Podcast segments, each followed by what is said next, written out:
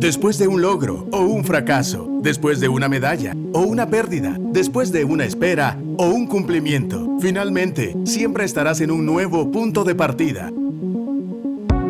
Coordenada 00, un espacio para ubicarte, decidir y avanzar. Iniciamos. Bienvenidos a un nuevo episodio de Coordenada 00. Les saluda Meme Luxo desde la cabina de Radio Actitud. Y aquí a la par tenemos a. Hola, ¿qué tal? ¿Cómo están? Les saluda Billy Aguilar. Como siempre, muy agradecidos de su sintonía. Gracias por disponerse a escucharnos en vivo a través de esta transmisión en la radio o a través del podcast.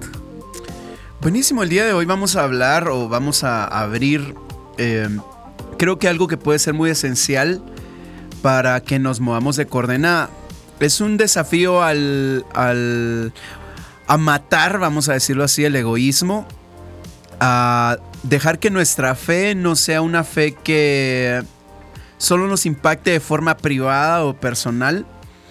Y tiene que ver con ser ciudadanos, ciudadanos de la tierra, ser personas que sí, la Biblia dice que no militamos como el mundo, pero andamos en el mundo.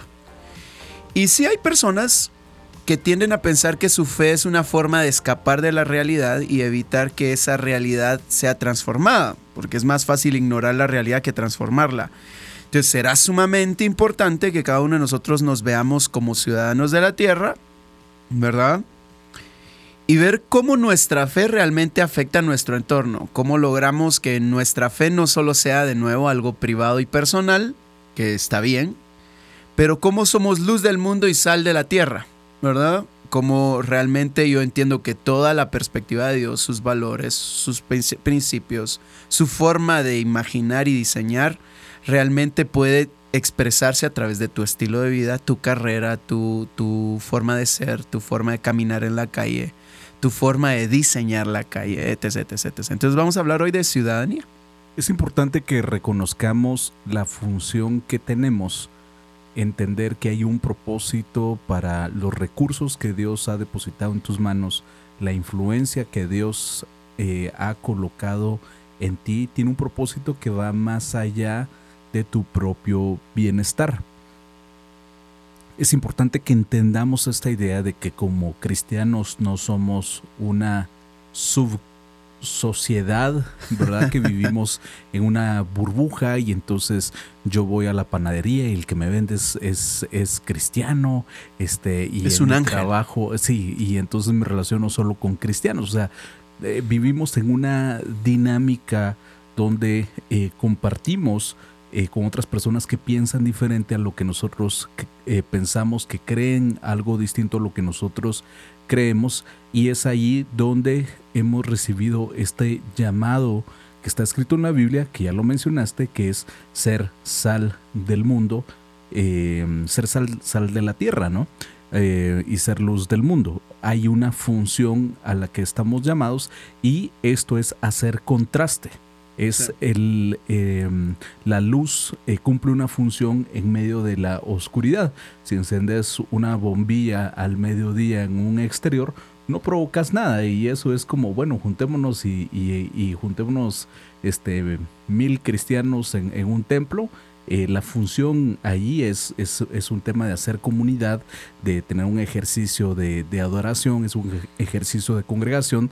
Eh, quiero pensar que nos reunimos Em, aquellos que nos eh, tenemos, eh, que nos reunimos los fines de semana, los domingos, a, echar gasolina, a recargar batería, eh, a llenarnos de nuevas ideas, a reafirmar el llamado que Dios tiene para nosotros, pero que la función como tal, el objetivo de ese ejercicio, eh, no, es, no se termina cuando salís de la iglesia a las 12 del mediodía, ¿no? O sea, esto eh, es poder tomar herramientas, poder eh, recargar la batería para poder salir y cumplir con el objetivo que tenés en el, en el lugar en donde estás, ¿verdad? Em, esto aplica en tu casa, en tu familia, en tu barrio, en tu colonia, en tu trabajo, en la universidad, en tu empresa, en el lugar donde tú estás tienes que entender que tienes un llamado hacer el contraste, hacer la diferencia, a provocar bendición, ¿no? Porque a veces cuando hay gente que, que tal vez está peleando todo el tiempo con medio mundo, este, siendo eh, polémicos, porque sí, yo soy la sal de la tierra, ¿no? O sea, ese no es el tema, ¿no? O sea, eh, si bien es cierto, tenemos que tomar una postura firme y, tener autoridad eh, y convicción en la defensa de nuestra fe, de nuestras ideas, pero, pero también el poder transmitir esa gracia y ese amor que hemos recibido de, Dios. Así que hoy quiero lanzarte esta primera pregunta y es cómo tú puedes influenciar y cómo tú puedes ser bendición en el lugar en donde estás. Sabes que me parece interesante de lo que mencionabas, bueno, parte de lo que mencionabas es que los problemas de la contaminación, de la basura, del tránsito, el hecho de que seas cristiano no quiere decir que no lo sufras. Eh, la forma en la que crece la ciudad, la forma en la que se deforma la ciudad, eh, tiene que ver con nosotros. Y muchas veces estamos viviendo dentro de nuestras casas, pero no tenemos áreas públicas, no tenemos plaza pública, donde realmente cada uno de nosotros tenga, tenemos o, experimentemos los derechos de vivir en una ciudad. Es decir, a mí me impresiona como una persona de pronto de una jardinera la convierte en un basurero eh, quién te dio esa libertad de hacerlo y por qué no pensás que esa jardinera es de todos, que ese jardín dejó de verse bonito por causa de tu acto. Peor aún cuando tenemos personas que confesamos la fe cristiana y nuestros actos reflejan suciedad, desorden y no traemos belleza a nuestro entorno. Entonces, esta parte de la ciudadanía es una invitación a que nuestra fe realmente se manifieste. Ahora, es fácil para algunos decir, ay, soy contraste porque te contradigo, pero no tengo nada que decir.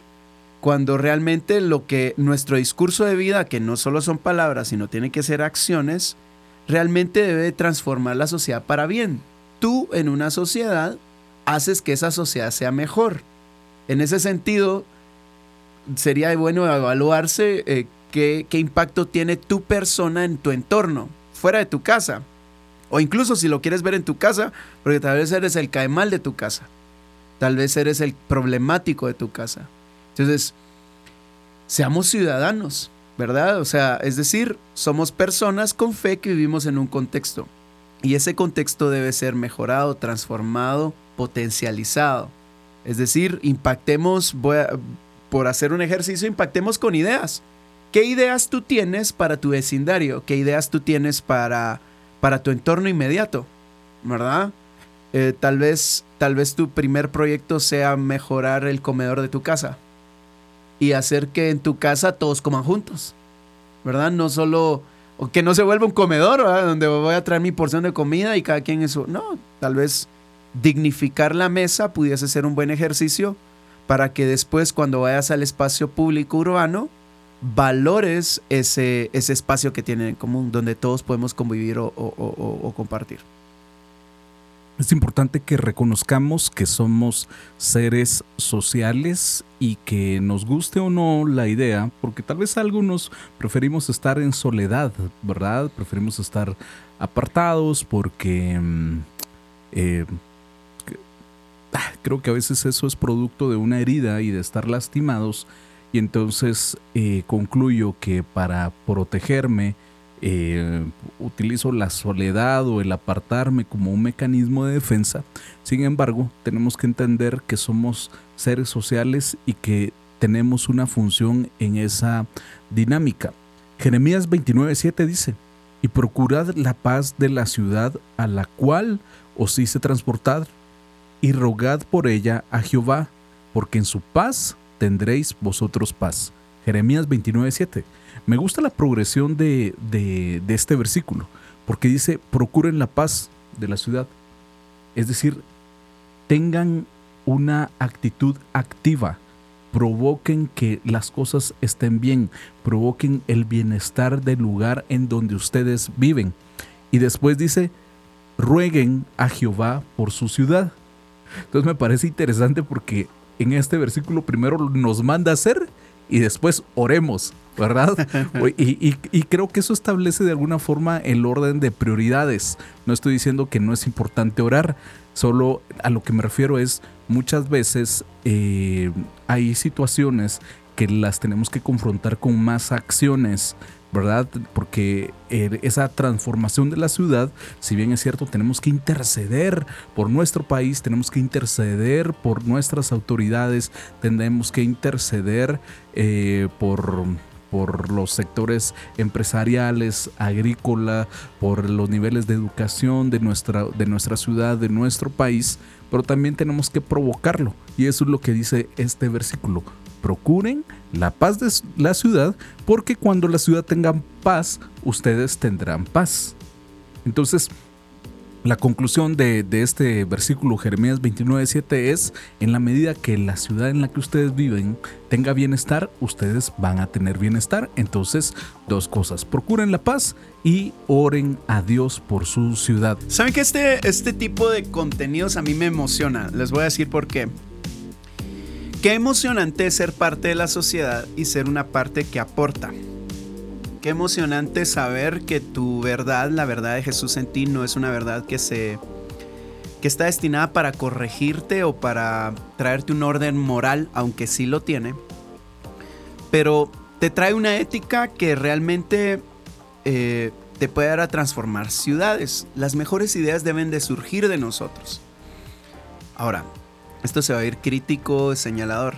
Pero sucede que a veces estamos tan metidos en lo que nos gusta, en lo que queremos mejorar en nosotros, o en proyectos que creemos que son espirituales, y no vemos, por ejemplo, la ciudad, los espacios públicos, las plazas, el entorno, la vegetación, eh, los problemas de transporte, todo este tipo de cosas no las adoptamos como desafíos a, nuestra fe, porque da la impresión que no tienen nada que ver con fe.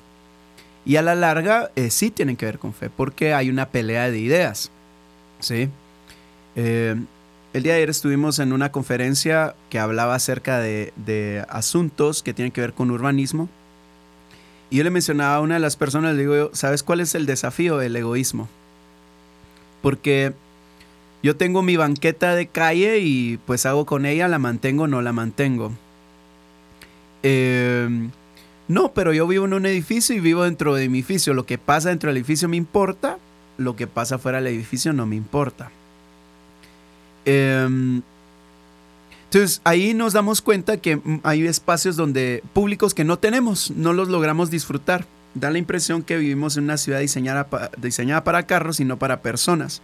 A mí me parece sumamente importante porque dentro de la estrategia del diablo para desmantelar, vamos a decirlo, al pueblo de Israel, en este caso a través de Nabucodonosor, eh, vemos en la historia, en el libro de Esdras, que él lo que hizo fue agarrar a los jóvenes más fuertes, más inteligentes y más atractivos.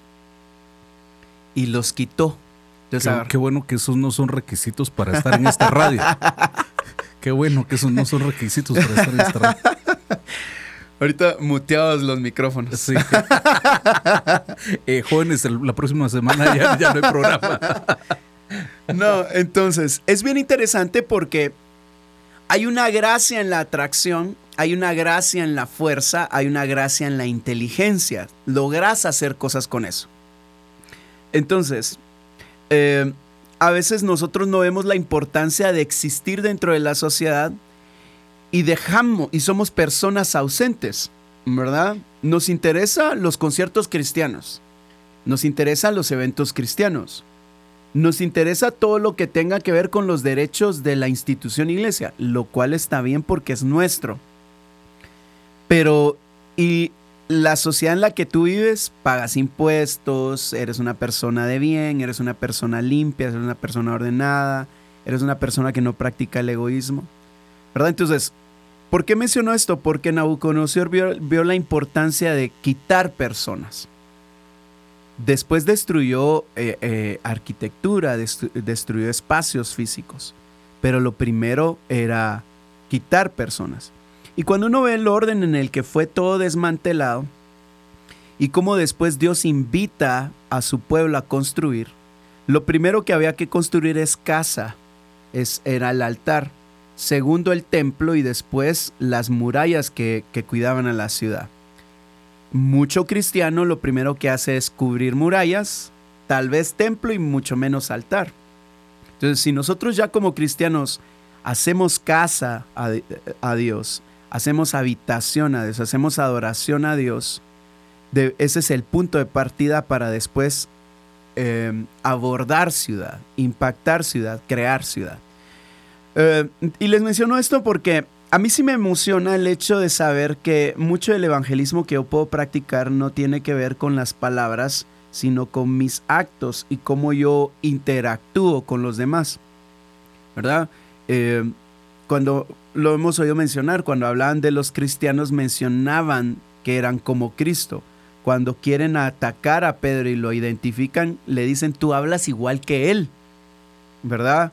O sea, había acciones en él que lo identificaban a, una fuente. Entonces, yo me pregunto, mencionabas antes de irnos al corte esta, este versículo donde hay que orar por la ciudad porque ahí habitamos. Pero ¿cuántas veces abordamos ese, ese versículo pensando en el bienestar de nosotros? O sea, cuido la ciudad porque ahí vivo yo, porque no me puede ir mal. Pero es un sentido más egoísta que de pertenencia. ¿Sí? Entonces sería interesante movernos a una coordenada donde realmente miramos a los demás. No estamos buscando ser vistos, sino miramos a los demás.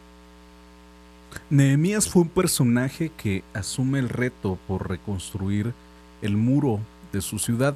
Es más, él ya no vivía allí. Y, él pide permiso para ir a reconstruir el muro. Y hay un par de versículos que me gustan mucho en esta historia y esto está en Nehemías 4:17, dice, los que edificaban en el muro, los que acarreaban y los que cargaban, con una mano trabajaban en la obra y en la otra tenían la espada, porque los que edificaban, cada uno tenía su espada ceñida a sus lomos y así edificaban, y el que tocaba la trompeta estaba junto a mí. Me, me gusta pensar en, en esta descripción que nos habla acerca de estos hombres que están cumpliendo con una función de reconstruir, reconstrucción.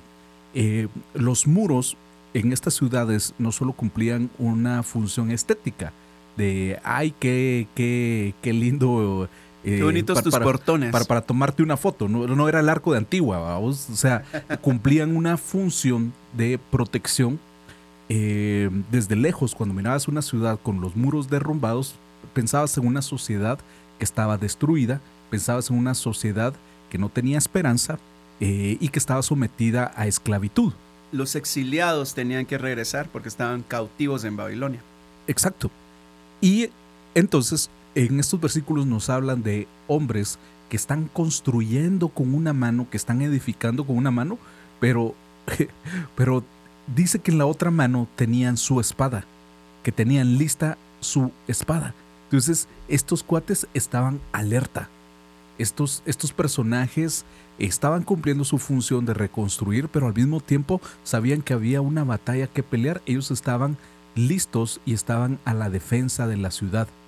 Em, y eso nos mueve a una postura mucho más activa como cristianos, ¿no? Y, y, por supuesto, la intercesión es una manera de tomar postura y de defender a nuestra nación, de defender a nuestro país.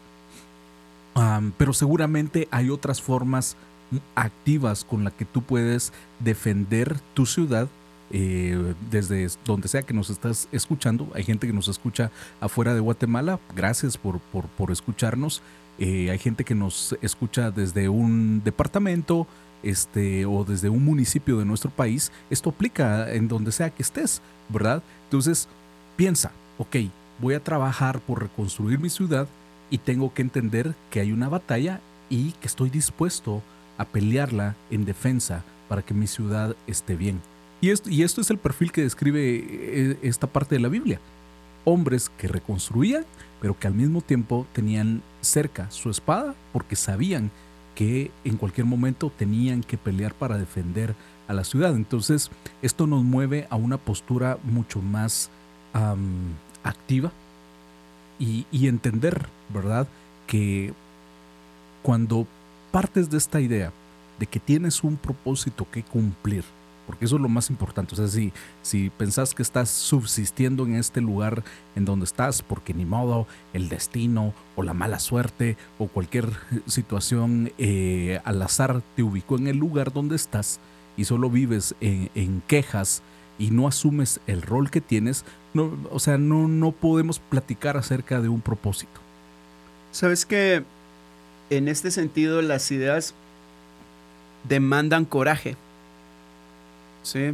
demandan que, que peleemos, ¿verdad? Y, y, la postura de pelear no tiene que ver con discutir con alguien porque estoy contrario, sino defender algo, ¿sí? Defender un, un bien común. Eh, y ahí es donde nosotros debemos de sentirnos desafiados a ser ciudadanos de esta tierra o de nuestras ciudades o de nuestros barrios o de nuestros entornos. No estoy hablando de que vamos a poner eh, paredes o garitas de seguridad en todos lados, no estoy hablando de eso, sino de cómo nosotros nos volvemos eh, personas que construimos lo que está destruido. Usualmente cuando hablamos de estas ideas de, crear, de imaginar, de innovar, de restaurar, brota en, en la mayoría de personas un no se puede, ¿verdad? Y hay dos extremos que yo creo que son importantes evitar. Uno es el extremo resentido, de es que si los políticos, si hubiera fuerza política, si los del gobierno, si el dinero, y te vuelves un resentido. O el otro extremo que te vuelves una persona cínica. Aquí no va a cambiar nada. Aquí es así. Y en ambos casos le ponemos la, le atribuimos mucha de la responsabilidad a las circunstancias o a otras personas y no nos volvemos personas de bloc y de espada. o sea, hay que agarrar el cincel y empezar a armar algo. Yo me puse a pensar, eh, digo yo, bueno, ¿cómo en mi colonia yo puedo hacer algo diferente? Por ejemplo, en mi casa, ah, obviamente el, el, el el escenario urbano ha cambiado mucho, pues, pero usualmente las casas donde, donde, donde vivo eh, tenían jardines al frente. Entonces, por temas de seguridad, la gente empezó a construir del, del frente para atrás. ¿sí? Eh, pero nosotros decidimos poner árboles al frente. Y me da risa porque como la banqueta o la acera es alta, la gente lo siente como banca. Y ahí se pasa la gente a almorzar, a caminar, a, esperar bajo una sombra. Eso es bendecir. ¿Sí? Eso es traer un bien. Ah, pero eso no es tan impactante como X o Y. Claro que es impactante. De hecho, afecta el clima. Donde hay menos árboles hay más calor.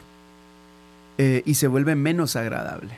¿sí? Entonces, eh, hay ciertas cosas que nosotros hoy sí podemos hacer, evitando el resentimiento, el cinismo, y, y, lejos de darle a las circunstancias tanto poder o a las personas tanta responsabilidad, nosotros adquirirla. Es decir, esto lo puedo hacer yo. Me puedo poner de acuerdo con eh, varias personas, porque ya sabemos cómo podría ser mejor la situación. Ahora, ¿cómo lo ejecutamos? ¿Verdad? Porque a la larga vas a vivir allí y de pronto no hay mejor calidad de vida porque no hay mejor calidad de ciudadanos, ¿verdad? Entonces hay que romper esa forma de pensar, lo que mencionabas de la escritura, eh, hay espada en la mano también, entonces hay que tener coraje para adquirir esto y vivirlo. Un buen ejemplo de un personaje en la Biblia que no siempre tuvo las mejores circunstancias, las circunstancias ideales, es José él en medio de cada uno de sus contextos era alguien que a través de la excelencia y, esto es muy concreto, ¿no? Si te estás preguntando, ok, ¿cómo puedo impactar mi espacio? ¿Cómo puedo bendecir a la gente que está cerca de mí? Para empezar, para empezar, para empezar, inicia por hacer las cosas de la mejor manera que te sea posible. Y esto es a través de la excelencia. Si estás estudiando en la, univers en la universidad, sé el mejor estudiante posible en el lugar donde tú trabajas, sea el mejor trabajo posible. En el edificio de apartamentos donde vives, sea el mejor vecino posible. La excelencia eh, provoca bendición, inspira a otros. En el caso de José, es alguien que injustamente es vendido como esclavo, que injustamente es encarcelado y en cada uno de estos ambientes, a través de su excelencia y que no permitió, eh, primero que no se victimiza, que no permite que se amargue su corazón y se mueve bajo la esperanza de que Dios va a cumplir un, espera, un futuro de esperanza que Dios le había eh, ofrecido a José, él logra escalar a tal punto en donde se convierte en el hombre con, en, el, en el hombre que tiene mayor autoridad en, en la ciudad en la que él vive. Solo eh, es el segundo con mayor autoridad en el lugar en donde él vive. Pero creo que parte de esta clave es el moverte con excelencia en el contexto en el, que estás hoy, en las circunstancias en las que estás hoy, que no son las ideales. Si estás esperando a que tu entorno cambie, que tu círculo cambie eh, para tú cambiar, es posible que eso nunca vaya a suceder. Entonces... Em, es vicioso el círculo. Exacto. Entonces creo que eh, José es un muy buen ejemplo y algo que me parece bien interesante es que al final la palabra de Dios se cumple en su vida y José sí es un hombre que tiene autoridad, pero, pero el, el propósito de su vida va más allá de su propia satisfacción o de su propio logro, de su propia plenitud. Eh, lo que Dios hace en su vida es para preservar al pueblo, para preservar a la tierra. Entonces, Hoy quiero invitarte a que esas metas que tienes, a esos sueños, a esos emprendimientos, a, las empresas en las que estás trabajando, que más allá de solo tu satisfacción, que está bien, ¿verdad? O sea, creo que, que está bien que nos movamos por tener una mejor calidad de vida, pero que entendamos el impacto que eso puede provocar en nuestro entorno y entendamos que hay, hay, una, hay un llamado a influir en nuestro contexto. Buenísimo. Ya estamos eh, a pocos minutos de terminar este programa y creo yo que esto da para más. Si hubiese una invitación de nuestra parte para que te sumes a algo, ¿lo harías? Em, ¿Cómo podemos provocar tu imaginación para que logremos generar acciones de cambio y proyectos de evangelismo que lleven la fe a la urbe para transformar ciudades? ¿Cómo podemos manifestar esta verdad? De ser luz y sal. ¿Qué ideas se te vienen? Eh, pues bueno, este es un tema apasionante y hay que seguir, bueno, aparte de hablar, hacer cosas, ¿verdad? Ejecutar ideas. Eh, pues bueno, yo me quedé con varias cosas que quería decir, pero ¿qué les diré? Es 30 minutos. Eh, pueden escuchar este, este y otros episodios de Coordenada 00 en la plataforma que ustedes escojan en su versión podcast. La intención de nuevo es tener conversaciones que nos permitan pensar, eh, provocar nuestra imaginación y mover nuestra voluntad. Se despide usted, Memeluxo. Eres un ciudadano del reino. Muévete con acciones que honren esa ciudadanía y entonces vas a poder causar un impacto positivo y ser influencia en la ciudad en la que estás viviendo. Se despide de ustedes Billy Aguilar. Como siempre, muchas gracias por su sintonía. Que estén muy bien. Esto fue Coordenada 00, un nuevo punto de partida. Si quieres escuchar nuevamente este episodio o compartirlo, visita actitud.fm.